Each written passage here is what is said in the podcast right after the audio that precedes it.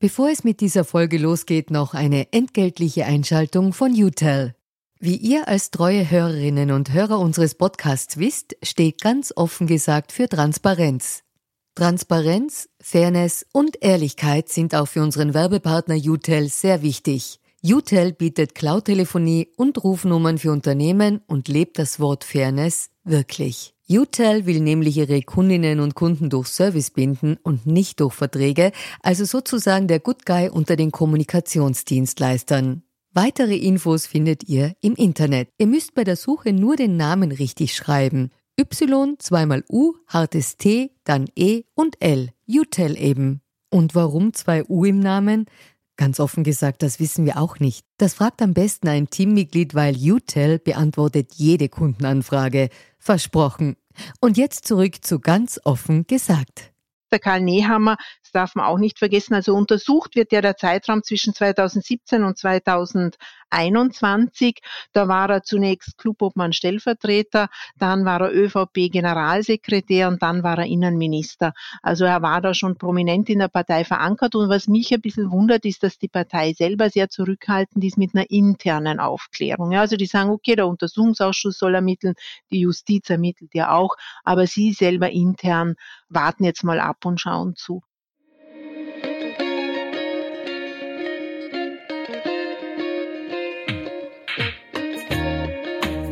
Herzlich willkommen bei Ganz offen gesagt, dem Podcast für Politikinteressierte. Mein Name ist Stefan Lasnik und mein heutiger Gast ist die Politologin Katrin Steiner-Hemmele. Gemeinsam wagen wir einen Ausblick ins Politikjahr 2022. Wir sprechen über die für heuer bereits fixierten Wahlen und die jeweiligen Chancen der Parteien, welche Positionen die Parteien beziehen werden und wie hoch die Wahrscheinlichkeit für ungeplante Wahlgänge ist. Bevor es losgeht, noch eine entgeltliche Einschaltung unseres heutigen Werbepartners Aspirin. Im politischen Betrieb dominiert derzeit natürlich das Corona-Thema. Aber leider machen die traditionellen Erkältungskrankheiten keine Pandemiepause. Husten, Schnupfen, Heiserkeit, ihr kennt das. Das bewährte Aspirin bietet hier rasche Hilfe und zwar in zweifacher Hinsicht. Aspirin plus C ist das richtige Produkt, wenn du deine Erkältung gleich zu Beginn wirksam bekämpfen willst. Die laktosefreie Brausetablette wirkt schmerzstillend, fiebersenkend und entzündungshemmend und enthält das Plus an Vitamin C. Wenn es dich bereits voll erwischt hat, kann dir Aspirin Komplex helfen.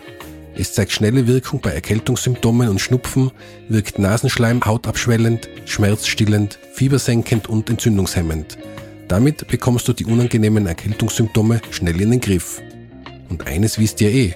Über Wirkung und mögliche unerwünschte Wirkungen informieren Gebrauchsinformation, Arzt oder Apotheker. Also bleibt gesund und jetzt wünsche ich euch viel Spaß mit dieser Folge von Ganz offen gesagt.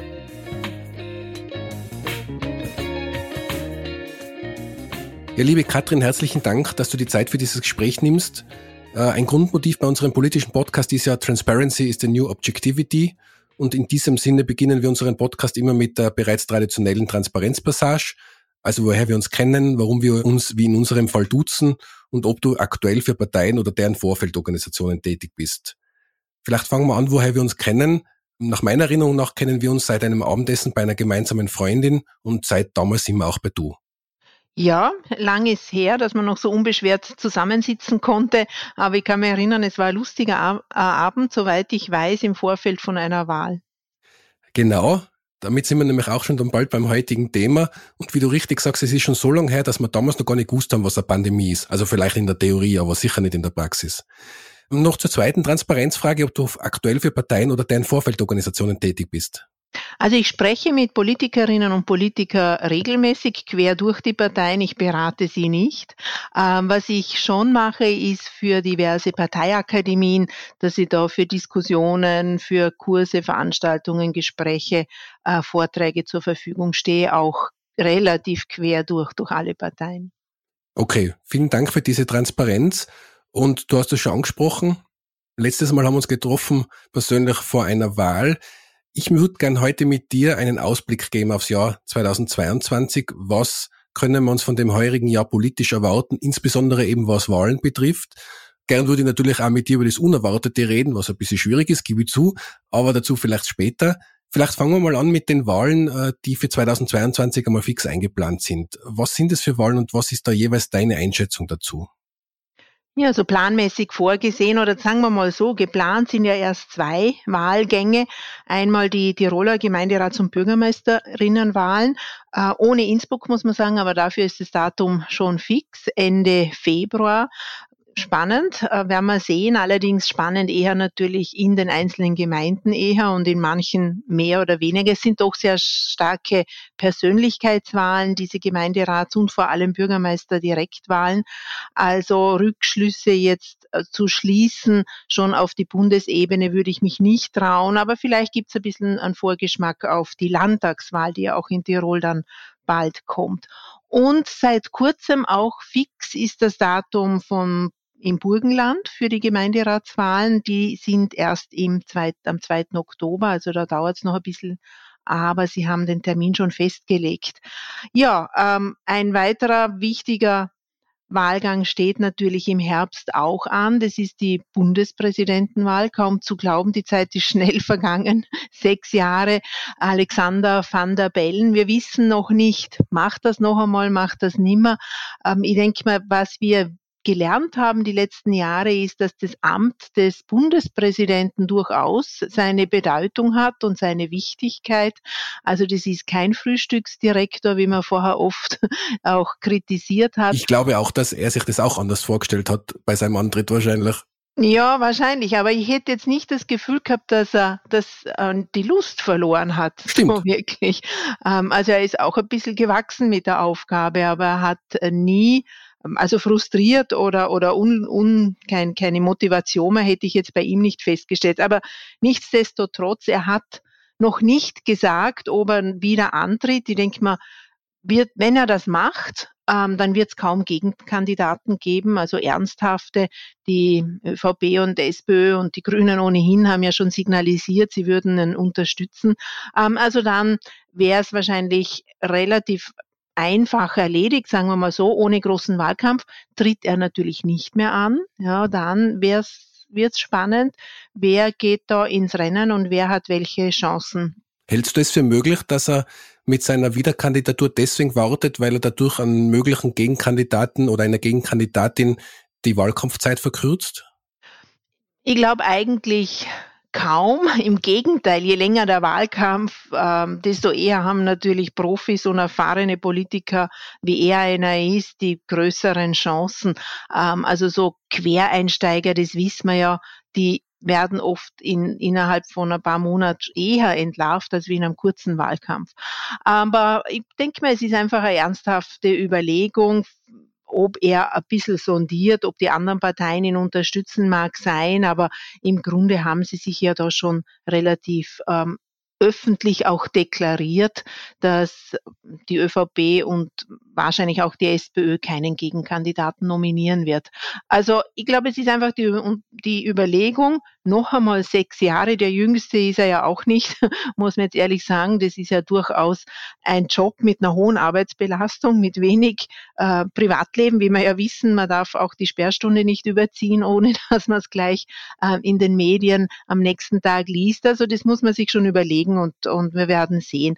Also sollte er wieder antreten, dann erwarte ich eigentlich kaum ähm, spannende Wahlgänge. Jetzt aus Bundesperspektive betrachtet, außer. Haltest du an, an Kandidaten Kickel für eine Option der FPÖ? Ja, also die FPÖ hat ja schon gesagt, sie werden einen Gegenkandidaten aufstellen. Denke mir, es könnte auch eine Kandidatin sein, dann hätte man zumindest einen Vorteil, eine Frau zu präsentieren. Ähm, Norbert Hofer, muss ich sagen, das schließe ich eher aus, weil das letzte Rennen hat er doch sehr knapp verloren und das kann er nicht mehr schaffen und insofern wäre es dann doch eine Niederlage. Beim zweiten Mal ähm, schlechter abzuschneiden. Das wird er nicht wollen. Ja, und er ist eine Partei intern momentan natürlich in einer schwierigen Position, weil er ja mit der Hardcore-Kicklinie nicht übereinstimmt, offenbar. Genau, das wäre dann auch noch einmal so, ähm, orientiert sich jetzt die FPÖ um. Ob Herbert Kickl es macht, könnte ich mir durchaus vorstellen. Nicht, weil er jetzt ernsthaft glaubt, er wird dann Bundespräsident, aber es wäre halt eine ideale Bühne natürlich für ihn, seine Themen Und da meine ich jetzt nicht nur diese harte Anti-Corona-Linie, sondern vor allem diesen Misstrauen gegen den Staat, gegen die da oben, gegen die politischen Eliten und so weiter ähm, zu schüren. Und da würde er sicher auch wieder mobilisieren können. Also Herbert Kickel traue ich schon zu, dass er erkennt, ganz strategisch kalt, äh, kalkulierend, muss man sagen, ähm, dass diese Bühne eines Wahlkampfs für ihn schon was bringen könnte. Ich würde gerne nochmal auf die Gemeinderatswahlen zurückkommen und da speziell auf die bald stattfindenden in Tirol. Ich kann mir nicht vorstellen, dass die ÖVP äh, Schwierigkeiten, in denen die Partei jetzt seit doch ein paar Monaten steckt, ganz spurlos vorbeigehen, auch auf der Gemeindeebene. Meine Theorie, aber ich bin ja kein Experte, die Expertin bist ja du in unserem Gespräch, aber meine Theorie ist ja, dass auch selbst auf Gemeinde und auch auf Landesebene die Zeit, wo diese Sebastian Kurz Euphorie geherrscht hat, der ÖVP natürlich auf allen Ebenen einen gewissen Bonus gebracht hat. Ich würde sagen, ein paar Prozentpunkte waren da immer drinnen, wo die Leute gesagt haben, ja, die ÖVP und den Sebastian Kurz, den finde ich gut und deswegen wähle ich auch auf Gemeinde- oder Landesebene diesmal die ÖVP. Sicher auf Gemeindeebene noch einmal niedriger, weil dort, wie du sagst, geht es sehr stark um Persönlichkeiten und um Inhalte. Aber ich würde nicht ausschließen, dass ein gewisser Effekt jetzt wegfällt. Ja, sicher Rückenwind vom Bund ist immer gut. Ja. Ähm, aber ich schätze es eher so ein, dass am Ende dieser Gemeinderatswahl jede Partei eine Gemeinde finden wird, wo sie gewonnen haben.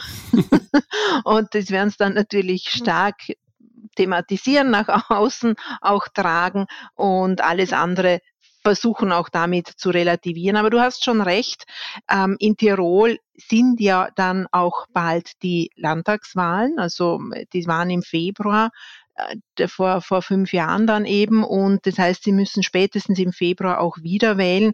Und da gibt's natürlich schon Umfragen, wo man gesehen hat, dass die ÖVP, die Umfragen wurden äh, vor Weihnachten publiziert, dass die ÖVP in Tirol abgestürzt ist, sage ich jetzt einmal auf 32 Prozent. Nur, wir kennen die Dynamik eines Wahlkampfs nicht, ja, wie sich das entwickelt. Wir wissen auch nicht, vielleicht bis im Februar ähm, macht auch Karl Nehammer einen guten Job, die Leute sind zufrieden und, und es gibt wieder ein bisschen Rückenwind aus Wien, auch dann für diese Landtagswahlen.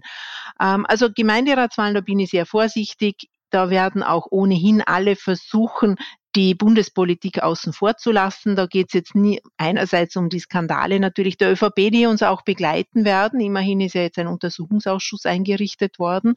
Ähm, und das wird natürlich dann alles laufend diskutiert, auch in der Öffentlichkeit, wenn auch nicht mehr mit der Brisanz, weil ja die Haupt Angeklagte darf man nicht sagen bei einem Untersuchungsausschuss, aber sagen wir mal die beiden Hauptpersonen des Interesses mit Gernot Blümel und Sebastian Kurz vor allem ja nicht mehr jetzt aktiv auf der politischen Bühne sozusagen äh, vorhanden sind. Ähm, aber Gemeinderatswahlen werden, also die, alle, die dort Wahl kämpfen, werden das auch drum natürlich vermeiden zu versuchen, weil man auch mit dem Pandemie-Management äh, nicht sehr zufrieden ist. Also ich würde mal sagen, Tirol die Gemeinden schließen eher die Grenzen sicher für die Bundespolitik und wahrscheinlich sogar auch für die Landespolitik. Ich würde gerne auf was gleich zurückkommen, nachdem wir jetzt die geplanten Wahlen uns angeschaut haben, was du gerade erwähnt hast, nämlich die ÖVP und ich würde es überschreiben mit der Aufarbeitung der Ära Kurz. Du hast jetzt schon den Parlamentarischen Untersuchungsausschuss angesprochen, der ja Anfang März seine Arbeit äh, oder der Anfang März seine erste Sitzung haben wird. Die Arbeit wird ja schon früher beginnen. Und was ich mich da frage in dem Zusammenhang ist, dieses Jahr 2022. Ich glaube, unbestritten ist, dass die Aufarbeitung der Ära Kurz in dem Jahr, das ist ganze Jahr, du hast es auch schon gesagt, noch begleiten wird. Die Frage, die ich immer stelle, ist, dadurch, dass dieses Thema das ganze Jahr die ÖVP begleiten wird, wird es ihr schaden? Oder sagst du, okay, die Hauptprotagonisten sind eh nicht mehr da? Oder kann es doch sein, dass eben auch so Mensch, so Protagonisten wie Bundeskanzler Nehammer, der ja doch einige Berührungspunkte zu den genannten hat, dass der doch wieder äh, davon mehr betroffen sein wird. Also wird es ein Begleitgeräusch sein oder kann das schon ein richtiges Störgeräusch sein im Jahr 2022? Ich bin mir überzeugt, dass natürlich dieser U-Ausschuss die ÖVP sehr beschäftigen wird ähm, und viele Ressourcen binden wird. Wo ich jetzt vorsichtig sein muss, ist, wir wissen nicht, was da noch alles zutage tritt. ähm, insofern glaube ich immer, das war jetzt der letzte Chat, den sie noch irgendwo gefunden haben in dieser, in diesem Ausmaß. Und dennoch kommt immer wieder was Neues und nicht nur zu diesen Vorgängen, ja, die da untersucht werden, die uns schon bekannt sind, sondern auch wirklich zu neuen ähm, Dimensionen. Also Sebastian Kurz ist ja nicht zurückgetreten ähm, äh, wegen wegen der Thomas Schmidt und seiner äh, Bestellung da zum ÖBAG-Chef, sondern er ist dann wegen ganz was anderem dann eigentlich zurückgetreten mit dieser Inseratenaffäre. Wir haben jetzt gerade auch ähm, diese Studien von der Frau Beinschab, äh, die jetzt auch endlich veröffentlicht werden. Also da sind so viele, man kann sich das ja durchlesen im Netz. Ja, also auf der Seite vom, vom Nationalrat ist ja dieses, dieses Ansuchen für den Untersuchungsausschuss ist ja öffentlich, das kann man sich durchlesen. Das sind, ähm, es sind etliche Seiten, ich glaube 42 Seiten, ist recht spannend. ja. Ich werde es auf jeden Fall in den Shownotes verlinken, ja, danke nochmal für den Hinweis. Ja, viele, viele Namen, viele Dinge, die man dann oft sich gar nicht mehr so erinnern kann. Also da besteht natürlich die Möglichkeit, dass ähm, die ein oder andere politische Bombe platzt. Ja, und ähm, du hast recht, der Karl Nehammer, das darf man auch nicht vergessen, also untersucht wird ja der Zeitraum zwischen 2017 und 2000 ähm, 21. Da war er zunächst Clubobmann Stellvertreter, dann war er ÖVP Generalsekretär und dann war er Innenminister. Also er war da schon prominent in der Partei verankert und was mich ein bisschen wundert, ist, dass die Partei selber sehr zurückhaltend ist mit einer internen Aufklärung. Also die sagen, okay, der Untersuchungsausschuss soll ermitteln, die Justiz ermittelt ja auch, aber sie selber intern äh, warten jetzt mal ab und schauen zu.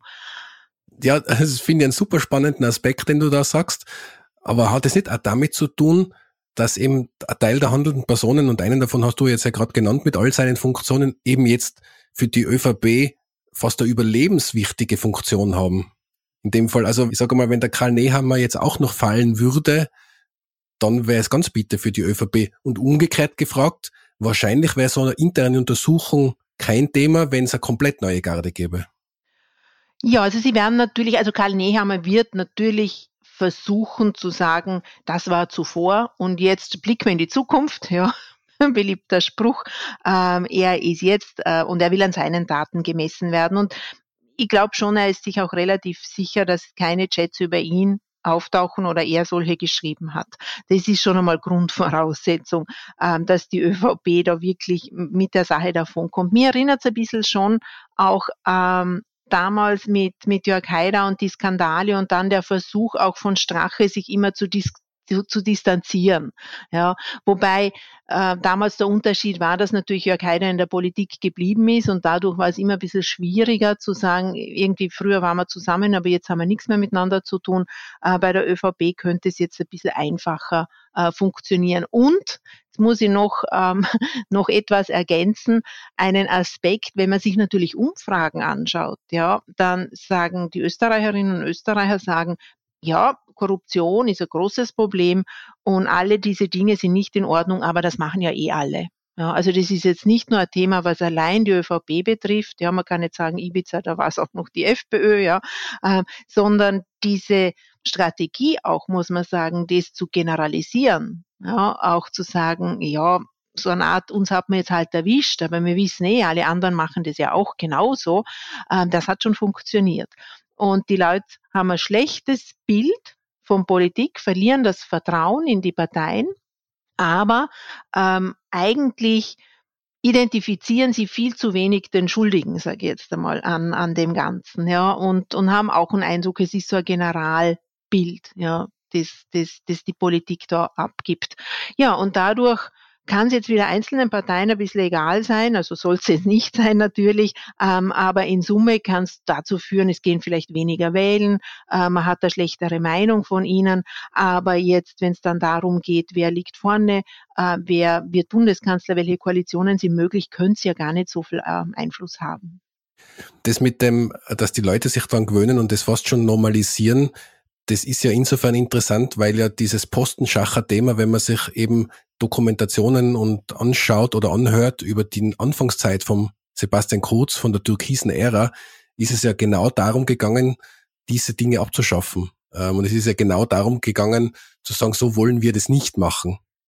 Ja, ist auch nicht neu gewesen von ihm, ja, diesen neuen Stil gegen die Bonzen äh, und die Privilegienritter, das war, ist ja keiner in die 80er Jahre. Also ich will jetzt da nicht so viel Privile äh, Parallelen ziehen äh, zwischen den Personen, ähm, aber das ist natürlich immer, wenn jemand auftaucht und, und diese Hoffnung weckt, ja, jetzt endlich aufzuräumen, ja, es ist meistens ein, ein populistischer Ansatz, dann ähm, ja, glauben viele an ihn und sind danach umso mehr enttäuscht. Aber halt in dem Fall nicht nur von ihm, sondern von der Demokratie generell vielleicht oder zumindest äh, von, den, von den österreichischen Parteien. Und das sind schon Entwicklungen, die dann schlagend werden, ja, wenn es dann darum geht, dass man zum Beispiel in einer Pandemie darauf angewiesen ist, dass viele Menschen den Empfehlungen, sage ich jetzt einfach einmal von Parteien und Politik, äh, bereitwillig, freiwillig Folge leisten. Und da sehen wir ja jetzt, was passiert. Und das sind schon ähm, Menschen, die man eigentlich, also Gruppen, die man schon länger identifizieren konnte, nämlich die, die Distanz sind zur Politik, die den Glauben verloren haben, die sich zurückgelassen fühlen, die auch das Gefühl haben, sie bekommen nicht das, was ihnen zusteht, es wird, sie werden nicht gehört. Ähm, ja, und die konnte man ja jahrelang ignorieren, weil man hat sie nicht gemerkt. Die sind auch meistens sehr treue Nichtwähler gewesen, muss man sagen. Ja, aber jetzt sind sie auf der Straße, jetzt lassen sie sich nicht impfen ähm, und jetzt ist es natürlich ein Problem. Vielleicht zum Thema Glaubwürdigkeit und Führungspersönlichkeiten. Das ist eine Überleitung zur SPÖ, weil ich gehe davon aus, und das ist jetzt meine Theorie und du kannst mir gern widersprechen, aber ich gehe davon aus, dass ein Thema, das uns 2022 auch begleiten wird, die, ich nenne es jetzt Führungsdiskussion in der SPÖ sein wird. Ich sehe immer nur einen schwelenden Konflikt zwischen der Parteichefin Randy Wagner und vor allen Dingen dem burgenländischen Landeshauptmann Dosko Ziel, ich habe ja aus meiner Management-Erfahrung heraus die Theorie, in so einem Konflikt kann es eigentlich nur langfristig einen Sieger oder eine Siegerin geben, sonst hört es nie auf und schwächt eigentlich dauernd irgendwen. Und ich würde eben erwarten, dass das 2022 auch weitergeht. Was ist da deine Einschätzung?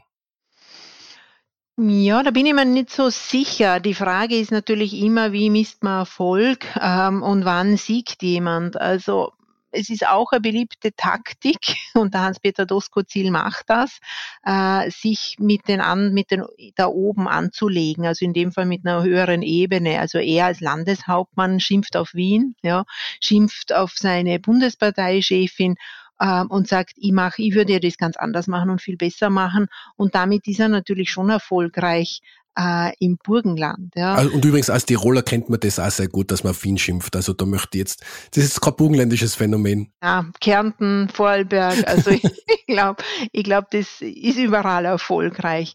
Die Frage ist, will Hans-Peter Doskozil Bundesparteichef werden, ja, und möchte Kanzlerkandidat werden. Und da bin ich mir nicht so sicher. Ja. Ähm, jetzt ist natürlich umgekehrt die Frage, nützt es ähm, der Pamela Rendi Wagner, äh, wenn sie ihn da in die Schranken da weist, ja. Aber was man halt bei ihr sagen muss, diese Debatte um ihre Qualitäten als Kanzlerkandidatin, die hat sie ja von seit sie quasi in diesen Job gekommen ist. Sie ist natürlich eine Quereinsteigerin und die Partei äh, musste sich da an sie, an sie gewöhnen. Und was mir halt einfach so ein bisschen fehlt, ist nach wie vor, für was steht die SPÖ unter ihr? Ja, was sind die Themen? Äh, was ist die Strategie? Ja, mit wem wollen Sie denn koalieren? Ähm, für die SPÖ gibt es zwei Möglichkeiten. Das eine ist Hans-Peter Doskozil ähm, und das andere war Michael Häupl, ist jetzt auch ähm, in einem gewissen Grad auch Michael Ludwig. Ähm, entweder versuche ich die Wähler zurückzugewinnen von der FPÖ, ja, die in Scharen davon gelaufen sind die letzten Jahrzehnte. Ich habe das einmal ausgerechnet, 1,4. Also wenn man alle Wählerwanderungen zusammenzählt, seit 1986 sind es 1,4 Millionen Wähler gewesen in Summe, ja, die da abgewandert sind. Und es sind ein Teil ist zurückgekommen, aber äh, bei weitem, also die meisten nicht. Ähm, das heißt, versuche ich eben auf dieses FPÖ-Potenzial zu schauen und versuche ich die ja, Geringverdiener, die Hackler, wenn man so möchte, also als Arbeiter äh, zurückzugewinnen. Oder schaue ich ähm, auf die andere Seite eher in Richtung Grüne. Da sind natürlich auch viele abgewandert, gerade bei der letzten Wahl und, und versuche eher so das Urbane, die, die für Zuwanderung, die aufgeschlossen sind, für Multikulti-Gesellschaft, die ähm, auch, ähm, wie soll ich sagen, also Gleichstellung von ähm, Homosexuellen und alle diesen, diese gesellschaftsliberalen Themen mitträgt. Ähm, und das, die Partei ist da sehr uneins. Und ich muss jetzt ehrlich sagen, mir ist auch noch nicht ganz klar, wofür jetzt Pamela Rendi-Wagner steht. Sie ist da für mich zu unentschlossen. Was sind ihre Optionen? Wie möchte sie denn Kanzlerin werden? Mit wem? Ja, und da einfach konsequente Linie zu verfolgen. Und es fehlt dann natürlich auch die Geschlossenheit in der Partei. Ja, und ich erwarte mir jetzt nicht eine quasi Message Control jetzt auch von der SPÖ, so wie wir es ja bei der ÖVP ein bisschen erlebt haben, äh, sondern die können schon Differenzen haben im Burgenland und in Wien, aber so diese, diesen grundsätzlichen Ansatz und ich glaube, die Sozialdemokratie braucht auch immer ein bisschen was Visionäres, wenn nicht Revolutionäres. Es ist eine Partei der Revolution, ähm, der, der fehlt mir ganz, ganz einfach. Ja, und dann geht's halt so in so klein-klein dahin. Ja, und das ist sehr, sehr ermüdend, sehr irritierend und natürlich für viele potenzielle Wählerinnen und Wähler ähm, sicher auch, auch abschrecken. Also ich glaube, die SPÖ muss ein paar Dinge klären. Ja, das ist das Thema ähm, Migration natürlich. Das ist auch sind auch mehr Antworten zum Thema Klima. Aber was auf der Hand liegt, ist gesellschaftliche Ungleichheit, das ist äh, Lohngerechtigkeit, das ist leistbares Wohnen und das ist vor allem auch Frauen. Ja, auch da gibt's viel zu tun. Und da würde ich mir jetzt erwarten, dass die SPÖ einfach mehr Antworten liefert, konsequenter und gemeinsam. Ich finde das sehr spannend, was du gesagt hast, dass die SPÖ versuchen sollte, sich eben in dieser Richtungsentscheidung, entweder Richtung, wie du, wie du es gesagt hast, Arbeiter, Blue Collar, dass man sich dahin orientiert und damit vielleicht an seine Wurzeln zurückerinnert, oder wie es ja in Wien eher ist, so Richtung, wie du sagst, urbanes, ich nenne es jetzt abschätzig Bobo-Publikum. Ich meine, wir zwar leben ja großteils ein Wien oder zumindest ein Teil unserer Zeit in Wien, also wir können da ja uns durchaus identifizieren damit. Was mich da interessieren würde, ist, Wien ist ja insofern interessant, als der Michael Ludwig, zumindest meiner persönlichen Wahrnehmung nach, in der Pandemiezeit einen sehr guten Job gemacht hat, auch in der Wahrnehmung der Menschen. Also er war immer recht klar in seinen Ansagen, war, hat eine gewisse Verlässlichkeit auch gezeigt in dieser schwierigen Zeit. Und im Gegensatz dazu nehmen in dieser Lobau-Geschichte als sehr ungeschickt war. Wie passt denn das zusammen oder ist das eine bewusste Abgrenzung äh, von jetzt zum Beispiel äh, vom grünen Lager, wenn man sich in dieser Lobaufrage so klar positioniert? Ja, er hat sich ja auch vom grünen Koalitionspartner getrennt, darf man nicht vergessen. Er hat da sich in dem Fall schon auch von seinem Vorgänger ähm, emanzipiert, von Michael Häupl, ja, und sagen, nein, ich mache das mit den Neos und ich mache das anders.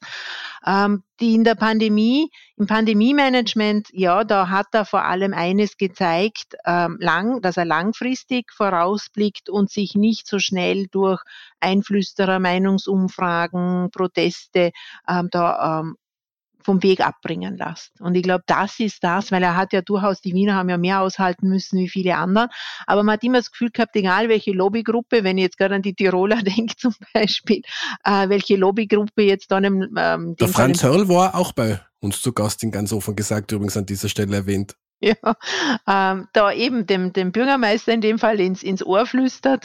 Äh, das horcht er sich wahrscheinlich an, aber bleibt dann halt trotzdem äh, bei seiner Meinung und bei seinen Entscheidungen. Und mit dem, mit dem, äh, mit der Umfahrung, ich glaube, das muss man einfach sehen, wo, was ist seine Zielgruppe, wo ist seine Wählerschaft? Klar, die großen Flächenbezirke von Wien, die da hauptsächlich betroffen sind, das sind schon SPÖ-Wähler, äh, die möchte man behalten. Und ähm, ja, und die so eher grün grüne Aktivistinnen und Aktivisten ähm, spielen da, glaube ich, einfach nicht so eine Rolle. Und früher war die SPÖ schon auch die Partei der Hackler, der Industrie, der rauchenden Schlote, ja auch des Betonierens, muss man sagen. Also Fortschritt hat lange Zeit bedeutet Aufschwung und, und ähm, auch natürlich vor allem ähm, wirtschaftliche Großprojekte. Und ähm, ja, und sie wollen natürlich einfach diesen großen Bezirk, ja, wo viele SPÖ-Wähler sind, quasi jetzt nicht verärgern, ja, indem die weiter im Stau stehen. Und Infrastrukturprojekte, das passt schon zur SPÖ, zu einem großen Teil der SPÖ, ähm, eben an den Rändern Wiens vor allem. Also das würde ich sagen, ist jetzt eigentlich gar nicht so ungeschickt, auch dort Kante zu zeigen und auch dort zu sagen, ich lasse mir jetzt nicht von ein paar Besetzern, ähm, da, da, es ist ausgemacht, äh, die Regierung hält sich nicht daran, aber was er natürlich jetzt schon gemacht hat, der Michael Ludwig, ist, die Grünen hat er schon sehr jetzt zum Feindbild erklärt. Ja, auch die Grünen natürlich, die in der, in der Bundesregierung, also mit der Leonore Gewessler, äh, mit der er sich anlegt und es ist ja spannend, und gleichzeitig gewinnt er eine Partnerin mit der Johanna Mikl-Leitner sozusagen äh, von der ÖVP. Und bin neugierig, wie das ausgeht. Aber das ist ja auch irgendwie das Schöne an dem Ganzen, dass ähm, egal welche Koalition jetzt gerade da in Wien regiert äh, oder im Bund oder in Niederösterreich, es gibt immer auch dann noch Alternativen und Gespräche zwischen den Protagonisten und zwischen den Parteien. Und das, glaube ich, hält auch ähm, die, die Option zum Machtwechsel einfach sehr offen und ist auch sehr wichtig. Also erstmal sage ich danke für die Einschätzung zu Wien. Das äh, macht mir jetzt leichter zu verstehen, warum da so eine klare Kante gezeigt worden ist, wie du es gesagt hast. Das äh, macht Sinn, so wie du es erklärt hast. Ich würde gern zum Ausblick betreffend FPÖ kommen, FPÖ und 2022. Da stellt sich ja bei mir eine Frage. Die FPÖ hat sich ja jetzt sehr auf das Corona-Thema gestürzt, weil sie da an Audio-USB zu Recht erblickt, jetzt nicht wertend gemeint, aber halt nur rein strategisch äh, gesehen. Und das wird auch sicher eine Zeit noch gut funktionieren. Die Frage ist, und ich, würde, ich blicke jetzt einmal optimistisch in die Zukunft, vielleicht können wir ja doch bald zumindest eine Pandemie äh, für beendet erklären und in eine endemische Phase kommen. Und was wird es dann für Thema sein, das die FPÖ dann besetzt? Weil ist es dann wieder das Ausländerthema, das von der neuen ÖVP, von der neuen, neuen ÖVP vielleicht nicht mehr so klar gespielt wird? Oder ist es eh zu erwarten, dass der Karl Nehammer und äh, seine ÖVP das Ausländerthema eh wieder so klar besetzen werden, wie sie es davor gehabt haben? Ja, also Karl Nehammer, glaube ich, wird da nicht sehr abweichen von der Linie von Sebastian Kurz. Als Innenminister war er ja da auch der beste, das ausführende Organ sozusagen und das würde ihn dann auch selber ein bisschen äh, unglaubwürdig machen. Aber wir wollten ja über die FPÖ reden. Also das Alleinstellungsmerkmal ist jetzt, Corona ist natürlich sonst einfach die Vertretung der Unzufriedenen, der Ängstlichen, der Zurückgelassenen, die, wo ich vorher eh schon ein bisschen skizziert habe.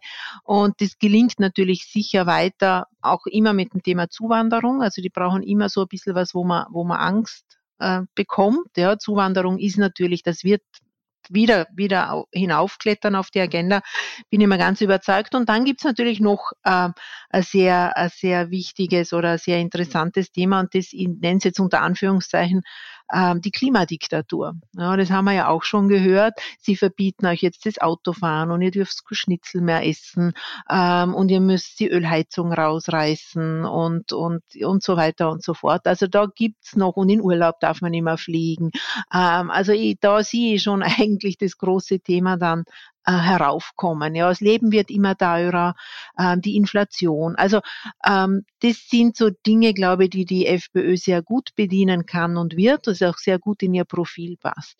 Also Sie sind ja jetzt schon wieder bei die 20 Prozent und ich traue Ihnen auch noch mehr zu. Aber gleichzeitig muss ich sagen, ist es vollkommen egal, ob die FPÖ 10 Prozent macht bei der nächsten Wahl oder 25, ist wurscht. Es klingt jetzt ein bisschen komisch, ja, aber äh, solange keine der anderen Parteien bereit ist, mit ihnen eine Koalition zu machen, ist es unerheblich, ja, ob sie, weiß ich was, zehn Abgeordnete haben oder, oder 30 Abgeordnete haben. Ähm, es macht sie nicht mächtiger. Und das ist natürlich das große Problem bei diesem Kickelkurs, ja, dass sie zwar in den Umfragen und denk mal auch, zumindest in nächster Zeit bei Wahlen erfolgreich sein werden. Aber sie sind keine Option mehr als Regierungspartner. Sie schaffen einfach Rollenwechsel. Und das ist, kann man ja mit den Grünen reden. Äh, die haben das jetzt das erste Mal erlebt, was das für ein Unterschied ist, auch wenn man gute äh, Oppositionspolitik macht oder ob man in der Regierung sitzt, wie schnell man da einfach Dinge dann umsetzen kann. Ja. Ähm, und die FPÖ wird aus dem Spiel außen sein. Und jetzt können wir sagen, okay, das ist jetzt der Bund, ist eh klar. Aber was viel eigentlich die, die Partei viel härter trifft, sind natürlich die Bundesländer. Ja, also jetzt wissen wir, wir haben äh, spätestens im Frühling haben wir im Niederösterreich Wahlen, in Tirol Wahlen, in Kärnten Wahlen ähm, und in Salzburg Wahlen. 2023 jetzt. 23, genau. Und wenn jetzt äh, der Kickel sozusagen weiter sich da so isoliert, ja, mit seiner heftigen Rhetorik, ähm, dann sagen natürlich auch dort die Landeshauptleute, also, aber es tut uns leid, mit euch können wir nicht reden. Ja. Auch wenn man vielleicht auf, auf Landesebene einen Draht finden würde, ähm, ist es nicht nicht eigentlich äh, ja, vertretbar. In Oberösterreich Und, ist sich sehr komischerweise nur ausgegangen. Das wundert mich ja nach wie vor. Ja, ja, ja, klar. Ähm, man will ja auch einen feinen Koalitionspartner. Und der Heimbuchner hat sich ja immer distanziert. Das ist immer das Gegenmodell gewesen zum Kickel. Er hat dann zwar zurückgezogen und war nicht bereit, äh, auch zu kandidieren gegen Kickel, aber ähm, trotzdem hat er eigentlich immer so als Gegenfigur sich auch inszeniert. Ja, und das war halt noch glaubwürdig. Aber Seitdem sind wir ja ein paar Schritte weiter, auch bei der FPÖ. Und ich kann mir nicht vorstellen, dass also im Frühjahr 23 dann eben in den Bundesländern jemand noch mit der FPÖ reden wird.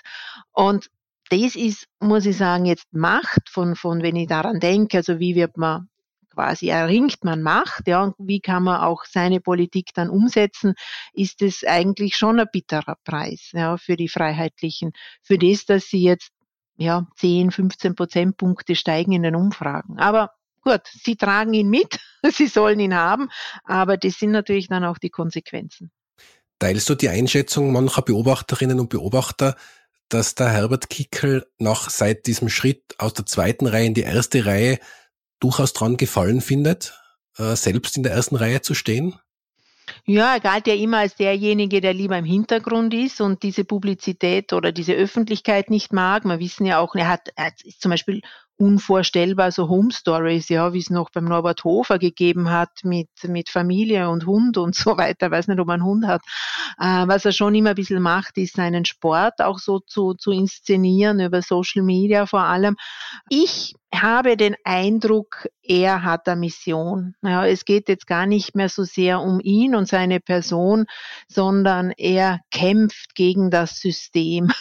Und er hat diesen Moment verpasst, äh, wo das irgendwie in einen fast fanatistischen Kampf übergegangen ist, wo am Ende dann es nicht mehr darum geht, kommt er da irgendwie noch gesichtswahrend heraus oder seine Partei. Also wo er äh, eine Grenze überschritten hat, wo er, glaube ich, auch ähm, alles mit beschädigt. Ja, Hauptsache ähm, eben die ÖVP natürlich vor allem, die ihn, muss man sagen, halt einfach aus der Regierung rausgeschmissen hat, ähm, um sich an denen zu rächen. Ja. Der Unterschied zwischen Oppositionspartei und Regierungspartei hast du jetzt angesprochen gerade. Ähm, das ist eine gute Überleitung zu den Grünen. Was mich da beschäftigt fürs Jahr 2022 ist die Frage, inwieweit werden jetzt bei den kommenden Wahlen und auch natürlich bei den Landtagswahlen nächstes Jahr die grünen Wählerinnen und Wähler, wie, inwieweit werden die den Regierungskurs gutheißen? Oder können die da unterscheiden, also zwischen eben Regierungspartei, Oppositionspartei, und Grundwerten. Ich kann mich da an eine total spannende, ganz offen gesagt, Folge mit der Ingrid Philippe erinnern, die eben genau zu dem Thema befragt habe, wie das ist als, als grüne Koalitionspartner.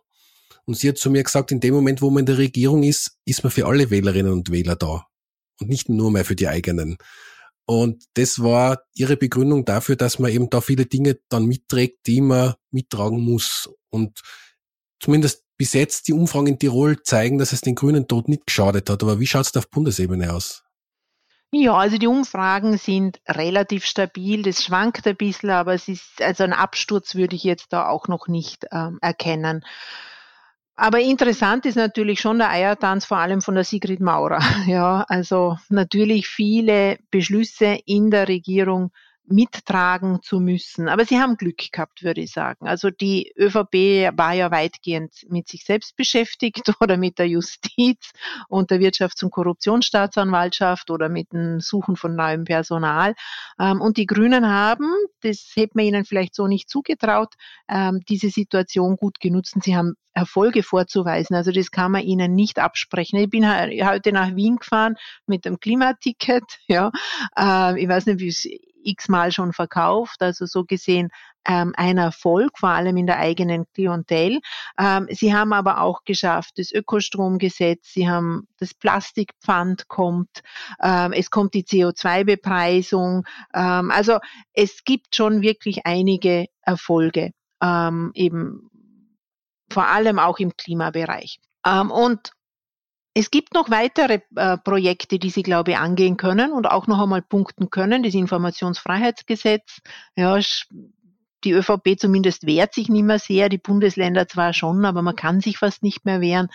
Äh, die Presseförderung, Parteienfinanzierung, ähm, überhaupt Transparenz, Antikorruptionsregelungen. Also die, die Grünen haben noch genug zu tun und ich glaube, das, das werden sie angehen. Also sie können denke ich mir, wann auch immer die nächsten Nationalratswahlen sind, schon äh, positive Bilanz ziehen. Und dann haben sie noch ein bisschen Glück gehabt, dass es halt im Moment keine hässlichen Bilder gibt von brennenden Flüchtlingslagern, von ähm, meiner Bar schon, von Kindern, die in der Nacht abgeschoben werden und diese Dinge. Also, ähm, dass jetzt die Bilanz so schlecht sein muss, glaube ich nicht. Man kann jetzt natürlich sagen, Sie haben ähm, die ÖVP gestützt, aber sie haben es auch geschafft, ja, mit ihren Forderungen, dass Sebastian Kurz gegangen ist, also zumindest diesen Seitentritt. Ähm, also insofern inhaltlich, glaube ich, können sie positiv bilanzieren, aber auch strategisch. Ja. Also wenn ich das mit dem verbinde, was du davor gesagt hast und wir davon ausgehen beide, dass das Thema Vergangenheit die ÖVP auch 2022 beschäftigen wird, könnte es ja 2022 ähnlich sein, dass diese Zuspitzung auf wie viel muss man in der Koalition aushalten, gar nicht so stattfindet, weil die ÖVP eh mit sich selbst auch beschäftigt ist und das Freiraum gibt, für bestimmte Projekte selber umzusetzen. Genau, bis zu dem Punkt halt, wo mal Steigbügelhalter äh, oder Machterhalter natürlich dann auch ähm, bezichtigt wird. Also dass man sagt, eigentlich gehört die ÖVP ganz weg ähm, oder es sollten Neuwahlen stattfinden und die Grünen das verhindern. Ja, also es ist natürlich gerade beim Untersuchungsausschuss, da haben sie schon eine heikle Rolle, weil einerseits sind sie natürlich dort Opposition ja, und wollen das aufklären und andererseits sitzen sie aber mit der untersuchten Partei in der Regierung und müssen dann doch irgendwie zusammenhalten. Hat man auch gut gesehen, äh, wie der Ibiza-Ausschuss nicht verlängert wurde. Ja, das haben die Grünen natürlich nicht ermöglicht ermöglicht. Sie haben zwar gesagt, das ist ja Oppositionsrecht, aber äh, das stimmt natürlich nicht. Ja. Ähm, also die, es ist an den Grünen gescheitert, dass der Ibiza-Untersuchungsausschuss abgedreht wurde. Ja, und man jetzt wieder von vorne beginnen muss, wieder die Akten anfordern und so weiter und so fort. Also ähm, das ist schon eine heikle Balance, äh, die sie, die sie finden müssen. Und beim Impfpflicht ist es ihnen ja knapp gelungen, würde ich mal sagen, ähm, den Deckel drauf zu halten, auch auf, auf ihrer Partei. Es hat nur eine, eine Abgeordnete nicht teilgenommen, die anderen haben mitgestimmt, aber es gab ja doch auch so ein Stadtrat in Dornbirn, der, der gehen musste. Ähm, also Madeleine Petrovic, ja, die sich öffentlich äußert. Also ganz so einfach ist es natürlich nicht. Aber Respekt, muss ich sagen, ähm, gegenüber Kogler und auch Maurer, dass sie es bis jetzt geschafft haben, diese Partei so einzuhalten in vielen heiklen ähm, auch Abstimmungen. Könnte das im Untersuchungsausschuss eine Taktik werden, dass man sich speziell auf die Personen konzentriert, die jetzt nicht mehr da sind? Weil da schädigt man den Koalitionspartner ja dann weniger. Ich habe ein bisschen den, warum ich das jetzt frage, ist äh, jetzt auch die Veröffentlichung dieser Studien. Da wird ja niemand aus dem aktuellen Regierungsteam beschädigt sondern da kann man dann sagen, ja, das war die Ära Schmidt und äh, Hans-Jörg Schelling und keine Ahnung, wer da noch alle beteiligt war, aber das betrifft ja niemanden aus der aktuellen Regierung. Ist das schon ein Vorbote dafür, dass man sich versuchen wird, auf die Personen zu konzentrieren, die eh nicht mehr da sind? Ja, das ist jetzt die Frage, ist man Regierungspartei oder Oppositionspartei? Also äh, nicht umsonst ist natürlich Karl Nehammer jetzt schon auch der Erste, der eingeladen wird ja, und, und aussagen muss vor dem Untersuchungsausschuss. Also Oppositionsparteien haben natürlich ein hohes Interesse, dass all das heftig diskutiert wird in der Öffentlichkeit und das erreicht man nur, wenn man aktuelle Akteur, also aktuelle Politiker natürlich da versucht äh, mit hineinzuziehen. Äh, bin ja auch gespannt, auch Peter Pilz ist ja eingeladen, ja, auch der soll ja einiges an seinen wieder Mails und Chats, die er da gesammelt hat, äh, vorlegen. Ähm, ja, und die Regierungsparteien werden natürlich versuchen, das vor allem an schon Gewesenen, ähm, auch eigenen Parteimitgliedern natürlich, ähm, ja, auf das, auf, auf die zu begrenzen ich kann es jetzt schwer voraussehen, ja, wie gut die einzelnen Fraktionen im U-Ausschuss das dann auch betreiben, was sie wirklich noch finden in den Akten. Das wissen sie auch selber, denke ich mal nicht. Ähm, und wie sich das Ganze zusammenfügt und natürlich auch, wie die Öffentlichkeit ähm, reagiert. Das ist ja gar nicht gesagt. Wir haben ja vorher schon geredet, so ein bisschen über diesen Gewöhnungseffekt, ja, und jetzt mhm. ist halt schon wieder was. Also es wird ja immer schwieriger, die gleiche Empörung hervorzurufen, leider. muss man sagen. Ja. Ähm, und, und ja, da muss, muss man jetzt einfach sehen, gibt es andere Themen, die jetzt diesen Untersuchungsausschuss verdrängen. Also bisher habe ich das Gefühl, ähm, ist er irgendwie so nebenher gelaufen. Ja, also ja. er war noch nicht groß äh, thematisiert. Ja, jetzt werden wir sehen, es sind natürlich auch alle geschult, also auch der Nehammer wird sich natürlich wirklich ganz genau überlegen, was er da sagt. Ja, der hat es ja noch im Hinterkopf, was dem Sebastian Kurz mit der Falschaussage passiert ist. Ja, aber wer dann die Nerven verliert oder wer quasi die Smoking Gun, wie man sagt, findet, ähm, das ist ganz schwer heute noch einzuschätzen. Ja. Lass uns vielleicht noch kurz über die äh, letzte Parlament, derzeit äh, aktive Parlamentspartei sprechen, über die Neos was Ihr Ausblick für 2022 ist.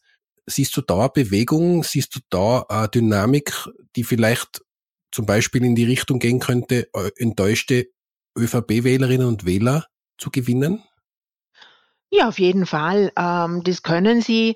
Ähm, ich finde die Geschichte der Neos eigentlich auch sehr beeindruckend ähm, im Sinne von, welches Potenzial hat denn eine liberale Partei überhaupt in Österreich? Und sie sind ja auch ähm, eine Partei, die sich an ein Publikum wendet, das nicht unbedingt die Masse der Wählerinnen und Wähler darstellt. Also äh, ÖVP und SPÖ, die gewinnen schon noch hauptsächlich mit den Pensionisten und das ist eine große Gruppe, aber die Neos ähm, wenden sich eigentlich dezidiert an Junge, ja, an eher urbane äh, Menschen auch, ja, muss man auch sagen, die nicht so paternalistisches äh, Bild haben von Politik, also im Sinne von ähm, ich habe Probleme, die Politik ist schuld und bitte schon, jetzt wird das für mich gelöst und sonst ähm, wähle eine Protestpartei. Ja?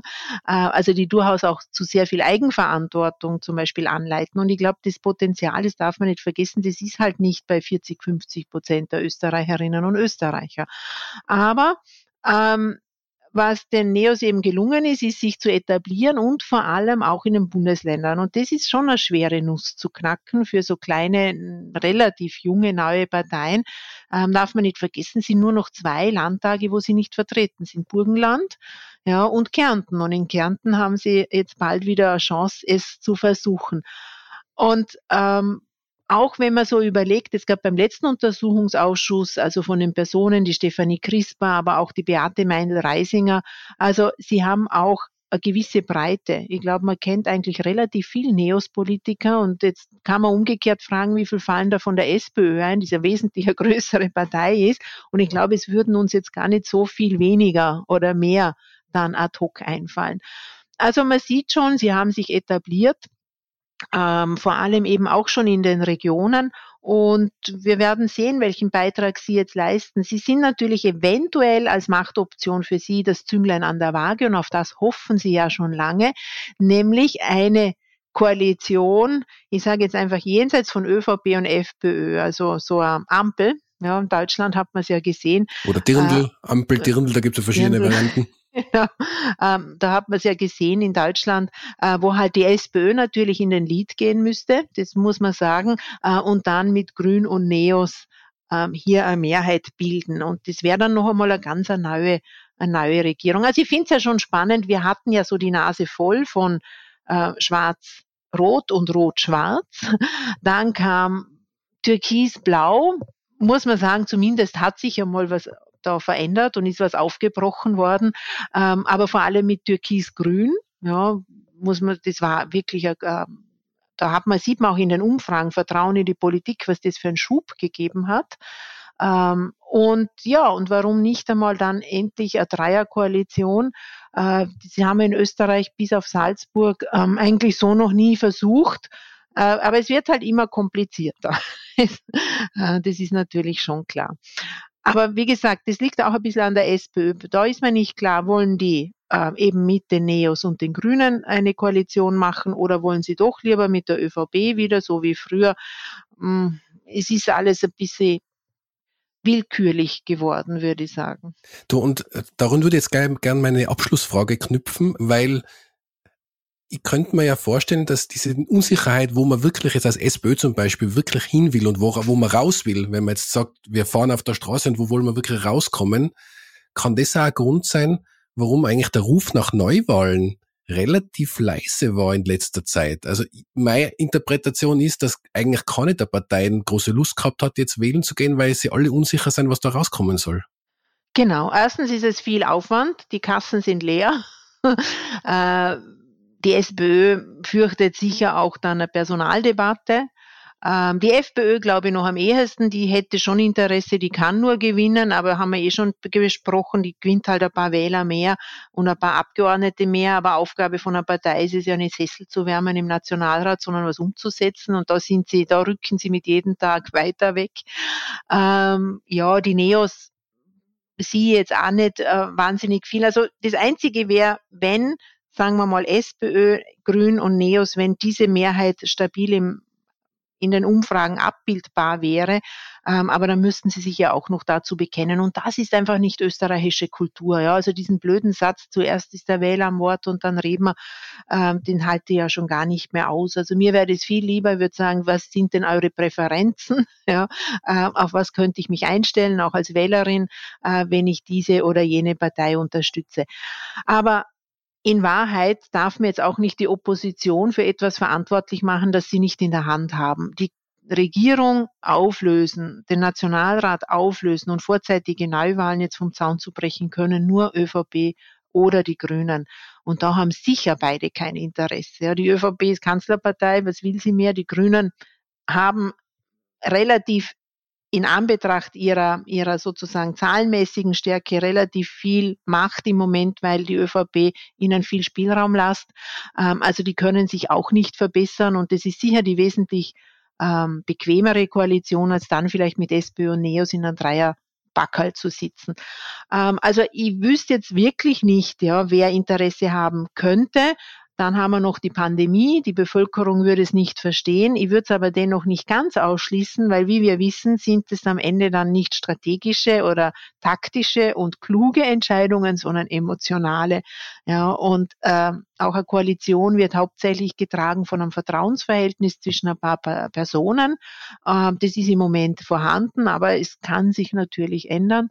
Und dann geht's von heute auf morgen, wie wir wissen, oder wie wir das manchmal erlebt haben jetzt in den letzten Jahren. Gut, also dann gehen wir mal erwartungsgemäß von den drei Wahlen aus, die wir heute besprochen haben, also die zwei Gemeinderatswahlen, beziehungsweise Gemeinderats- und Bürgermeisterinnenwahlen und die Bundespräsidentenwahl und harren der Dinge, ob noch was Unerwartetes dazukommt. Ich sage jedenfalls herzlichen Dank für deine Einordnungen und deine Einschätzungen. Mir hat sehr viel gebracht. Ich verstehe jetzt vieles besser und ich hoffe, es geht unseren Hörerinnen und Hörern auch so. Herzlichen Dank für deine Zeit, Katrin. Ja, danke auch für die Einladung. Hat mir auch gefreut, wenn man ein bisschen länger plaudern kann. Ja, und ich hoffe, ich konnte ein paar Dinge äh, erläutern. Mir ist eines einfach, liegt mir sehr am Herzen. Wir dürfen zwei Dinge nicht verwechseln. Politik wird es immer geben, aber Demokratie nicht. Ja, und egal, wie die Parteien ja, sich in den letzten Jahren verhalten haben. Wir müssen darauf schauen, dass wir wieder Politiker kriegen und Parteien kriegen und Politikerinnen natürlich, äh, die einen guten Job machen. Und das liegt auch an uns Wählerinnen und Wählern und Beobachterinnen und so weiter.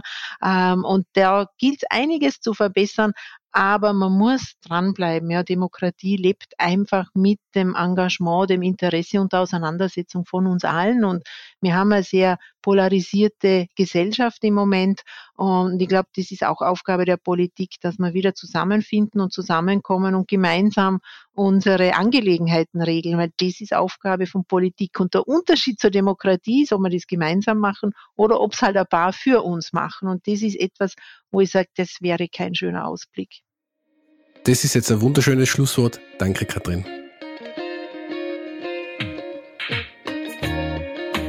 Das war die heutige Folge von Ganz offen gesagt. Wir freuen uns, wenn ihr unseren Podcast abonniert und weiterempfehlt, uns auf Twitter oder Facebook Feedback gebt und uns in euren Podcast-Apps mit 5 Sternen bewertet. Zum Abschluss möchte ich euch wie immer noch einen anderen Podcast empfehlen. Diesmal ist dies der amerikanische Podcast Pivot. Die Tech-Journalistin Kara Swisher und der Uni-Professor Scott Galloway tauschen sich in diesem Podcast des New York Magazine mit großem Insiderwissen und hohem Unterhaltungswert zu den wichtigsten Themen der Tech-Branche aus. Euch danke fürs Zuhören, bis zum nächsten Mal. Für euch.